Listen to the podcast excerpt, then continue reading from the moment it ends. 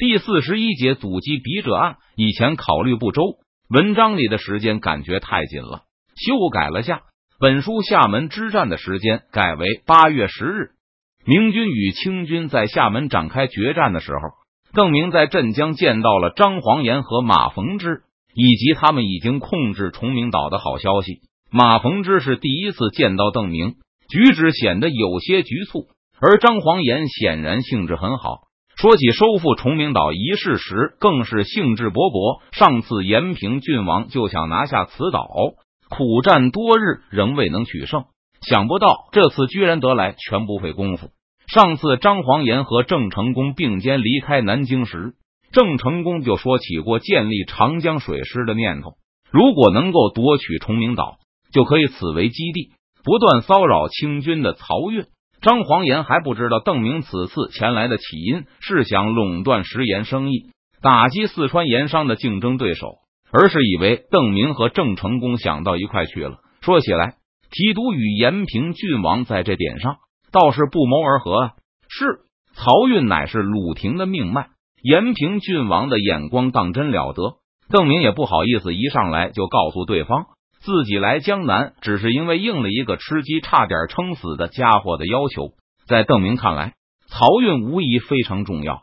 但是他同样担心对漕运的攻击会遭到清廷的猛烈反击，而现在明军是否能够在江南展开一场围绕漕运的消耗战是个疑问。若是鲁廷发现漕运遇到危险，他们势必会集中力量南下，就是吴三桂等西南三藩，恐怕也都会调回来。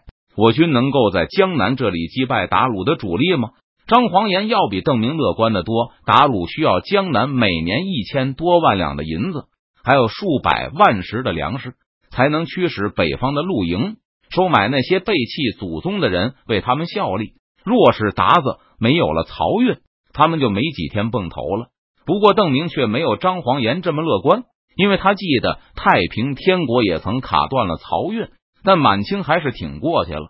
他怀疑没有了漕运，或许会让清廷变得困难许多。但如果为了实现这一目的，导致明军实力严重消耗，那邓明就必须要进行权衡了。毕竟现在明军的力量更宝贵，比清廷更难以获得补充。如果漕运受到长期断绝的严重威胁，邓明怀疑清军就会向江南派来更多的军队。导致他无法像现在这样利用手中少量的兵力进行敲诈勒索，这当然会极大的影响邓明在四川的重建工作。他的欠条是以明天的繁荣为担保，提供资金来度过今天的难关。如果明天没有出现繁荣景象，那经济会变得多么恶劣，实难预料。而且，若是鲁廷调三番回救晋王，就可以出贵州了。张煌言随口说道。受到邓明的影响，闽着明军对闯，西两军的看法也变得越来越好。至少现在再出兵，张煌言和郑成功是绝对不会把李贼唱乱这种东西拿出来当檄文的开头了。听到这话后，邓明愣住了。他之前一直在琢磨此事对四川的好处，在好不容易和江南官员建立了一些默契后，邓明就开始倾向于保守，潜意识里希望维持现状。让他能够长期的从长江流域吸取力量，增强四川的实力。因此，张煌言这句无心之语后，在邓明听来却像是对他的一种责备。对于云南方向，邓明的态度就是不主动进行接触。一开始，邓明是觉得麻烦，因为他本人的身世实在是一个大问题。而贾黄月的晋王若是认真问起，邓明还没有什么理由不做任何回答。据邓明所知。之前一直是文安之在帮他分担这个压力，对李定国的多次询问含糊其辞。虽然邓明心中感激，但他肯定不会在文安之面前提这件事，因为他既不愿意撒谎，也无法给出一个合理解释。既然如此，干脆让文都师继续误会下去好了。在几次尝试解释都宣告失败后，在身世问题上，邓明一直是这种鸵鸟心理。装看不见这个悬而未决的难题。随着邓明在成都的权势日重，他对云南的感情也变得越来越微妙起来。对于建昌和昆明之间的敌意，邓明也不是一无所知。上次狄三喜驰援成都的时候，还向邓明夸了一番功，表示建昌坚决服从邓明的领导。这话当然有水分。建昌和成都的关系目前也是盟友关系，甚至还不如邓明与李来亨的同盟关系更牢固。但至少冯双李一派是邓明的盟友。若是永历追究邓明的冒称宗室的罪名，邓明知道冯双李多半也会和李来亨、刘体纯、郝瑶琪、贺真他们一样站在自己的这边，而李定国则不同。因此，邓明自然对昆明有疏远感。身份问题更导致他心虚，心虚带来畏惧，而这种畏惧甚至在邓明心中造成了一些若有若无的对昆明的敌意。邓明从来不会承认自己对大英雄李定国有敌意，可现在他认真反思了一会儿，忍不住在心中叹道：“其实我对晋王是充满戒心的，和对延平郡王不同，因为我听木檀说过，他误以为我是少唐王，所以我就很自然的对延平郡王推心置腹，会主动的想如何与延平郡王配合，如何互助互利。”但我从来没有设身处地的替晋王想过什么事。晋王以一个残破的云南对抗吴三桂的压力，还要忍受与建昌之间的矛盾摩擦。哎，我确实从来没有考虑过该如何为云南的将士们出一份力啊！张尚书所言极是。自责过后，邓明就认真的与张黄岩讨论起彻底截断漕运的可行性问题来。若是清廷不得不从西南调回吴三桂等三番兵力，虽然邓明可能会因此承担更多的压力，但是李定国无疑可以松一口气，争取到休养生息的机会。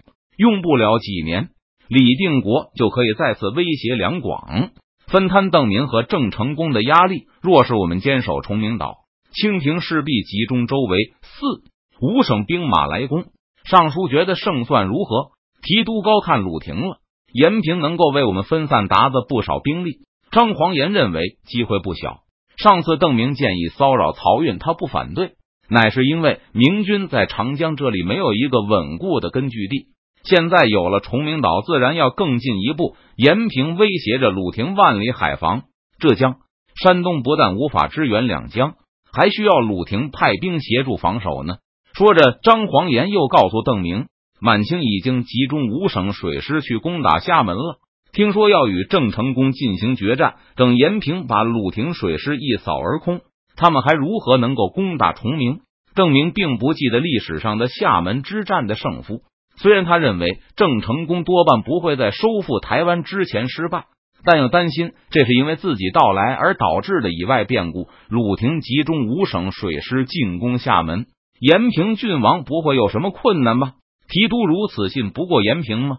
虽然和郑成功之间有些不快，但张黄岩对闽军还是充满信心的。鲁师不去则已，去则必败无疑。邓明仍有些不放心。听说达素带去了很多南北露营精兵，便是登陆也不怕。上次南京之战，延平实在是失常了。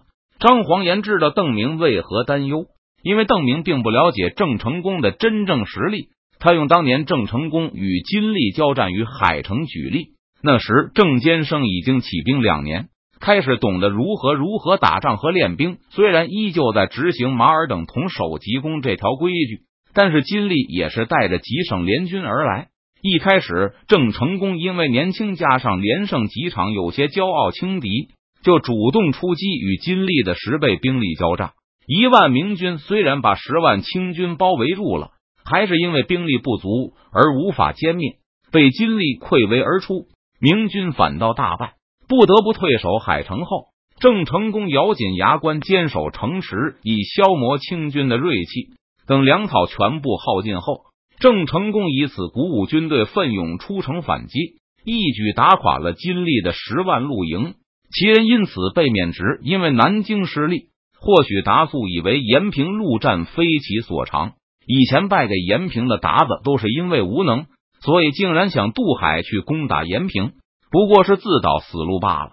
在邓明的前世，张举人对郑坚生也一直抱有很大的期望。两人因为鲁王等分道扬镳后，张举人虽然抨击了郑坚生一通，但依旧希望有一天能冰释前嫌。直到得知郑坚生在台湾去世，张举人感觉独木难支。对局面彻底绝望，解散了舟山义军，让他们设法活下去，自己慷慨就义。张黄岩的信心也感染到了邓明。若是延平能重创鲁廷的无形水师，那确实对我们这里大有助益。黄武统帅的水师主力绕过南岸，向鼓浪屿方向进发，遇到了严阵以待的周瑞、陈瑶策二人。达子来了，见到清军的舰船陆续出现在面前后，周瑞让自己指挥的十条战舰列成整齐的一排，然后大声下令道：“下锚，落帆。”周瑞的坐舰率先完成了这个动作，和他列成一排的另外九艘明军战舰也一起做出了这个动作。风帆是海船的弱点之一，不但失火会导致战舰失去动力，更会让火势蔓延到战舰上。周瑞没有进行任何机动的打算，因此他不需要风帆了。当然，没有必要还摆着这个靶子。清军的船只越逼越近，开始向明军开炮，而明军就这样一动不动的停在海上，忍受着清军的炮击。这是等死吗？看到对面明军的动作，指挥作战的黄吴也有些迷惑。明军落帆下锚，那就是海面上的固定靶。只能忍受清军炮火的蹂躏，虽然没有风帆，想让明军舰船升起熊熊大火不那么容易，但这样挨打只能拖延沉没的时间，覆灭不过是迟早的事情。炮弹从四面八方向这十条明军战舰射来，甲板上木屑横飞。虽然周瑞和士兵都躲避在掩体后，但仍不时有人被击中。掏水，掏水，在船舱里。一个明军军官用尽全力，大声吆喝着。连续不断的炮击，终于让船体出现了裂痕，海水从其中涌入。明军的水手一面竭力用木料把水线下的缺口堵住，一面组成队列，把舱底的水舀起来，送上甲板倒吊。木质的海船可以靠着这种修补和舀水的手段，长期的坚持下去。只要船体不起火。想靠火炮将一条海船击沉是极其困难的事情。不停的有士兵被飞溅的木屑击中。周瑞仍坚守在甲板的观察岗位上，他俯下身，瞪着眼睛望着不远处的清军舰队，等待着还击的机会。面前的十条明军船只被清军的火炮打的桅杆纷纷断折，看着那一只只的桅杆跌落入海，黄吴仍没有发现对方任何还击的迹象。下面的桨区也没有船桨探出，对方距离海岸并不远，船体已然重创，失去了主要的机动能力，却依旧没有脱离战场的意思。正常情况下，这种桅杆都被摧毁的敌船不会再是第一攻击目标，海战优先攻击那些完好的敌舰。这种失去机动能力的敌船没有威胁，也可能等到战后去迫降。可今天不同。这十艘明军战舰挡在清军前去厦门港的路上，而且由于早早降下风帆，还一直没有起火。这要打到什么时候？黄吴没有耐心继续耗下去，就下令快船出击，攻击这十条明军战舰。见到清军船只靠近后，周瑞的舰队终于开始发炮还击。不过，由于无法调整船位，清军的快船很快就绕过他们的炮火密集区。靠近了周瑞的坐舰，杀！见到无数铁索从对面的船上抛过来后，周瑞大喝一声，抽出腰刀跳上甲板。他身后的明军士兵也学着他的样子，呼喊着冲到了船舷边，与跳帮过来的清军厮杀在了一起。围攻这十条明军战舰的同时，清军也一直警惕的看着位于周瑞舰队背后的另外十条明军战舰，他们距离战区并不远。清军需要提防他们冲上来施展撞击，或是增援苦战中的周瑞部。可后面的明军船只仿佛没有见到眼前的激战，他们就待在远处，纹丝不动的旁观着战局。小半个时辰之后，先后有两条明军船只上的厮杀声止歇了，绿色的旗帜被升到残缺不全的桅杆尽头，围拢在这两条明军战舰旁的清军船只掉头。向仍在战斗的明军战舰旁驶去，杀杀！周瑞一边大吼着，一边加倍用力的挥动着手中的大刀。他左手上的四根手指已经失去了。刚才他用手挡住一柄来不及躲开的匕首，在失去左手半只手掌的同时，他把刀子捅进了敌人的肚子，没有时间去包扎一下伤口。更多的敌人跳帮而来，而周瑞身边的同伴越来越少，不知不觉，他身上又添了几道伤口，而敌人也在他四周围成了一圈。周瑞怒睁着双眼，无力的摔倒在鲜血横流的甲板上时，最后几个明军士兵也被逼到了船尾部，又有一个明军士兵受到了致命伤，他坐倒在地，背靠着船舷。绝望的向身后海面上望了一眼，陈瑶策的舰队就在不远处，看上去好像也就是两三舰的距离。这个垂死的士兵忍不住嘟囔道：“你们就不能来帮帮我们吗？”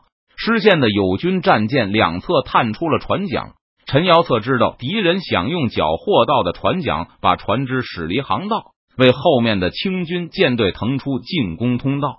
好样的！陈瑶策望着那曾经是周瑞的坐舰。轻声的说了一声，他看了看天色，太阳已经升到了头顶的位置。坐舰下面的洋流虽然还是自南向北，但速度已经变得比较缓慢。陈瑶策又喃喃自语了一声：“还有一个时辰就该退潮了。”带领舰队稍微退开了一小段距离，调整好船只彼此间的距离后，陈瑶策下达了和周瑞刚才一样的命令。不过，他又追加了两条，把所有的船桨都抛进海里，破坏船舵。命令被不折不扣的执行了。眼前那十条堵路的船只都被清军驶离，向着东面冲滩。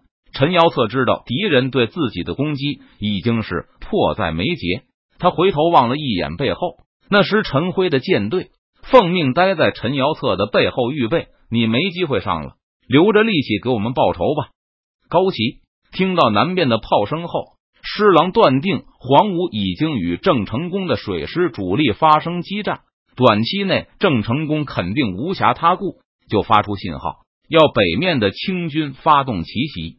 部署在这里的十条郑军战舰上都部署了陈鹏的心腹，见到信号后，他们就抱起发难，挟持战舰向对岸的清军投降。尽管事出突然，仍有两条明军战舰拒绝投降。船上的水兵击败了陈鹏的心腹，匆匆向厦门港方向驶去。不过陈鹏对此并不担心，因为对岸的清军转眼就能渡过海峡，郑成功来不及做出反应。等待在岸边的清军见到升起绿旗的八条战舰后，都发出了欢呼声。等清军登上战舰，从投降的陈鹏部下手中取得战舰的控制权后。五千清军就纷纷登上岸边的渡船，叫嚷着向高崎海岸驶来。高齐这边的清军发起强渡的时候，施琅也开始在漫长的海岸线上发起大规模登陆。这次不但有露营，还有劲旅八旗的人马，东西两边都在战斗，官兵正在努力登陆。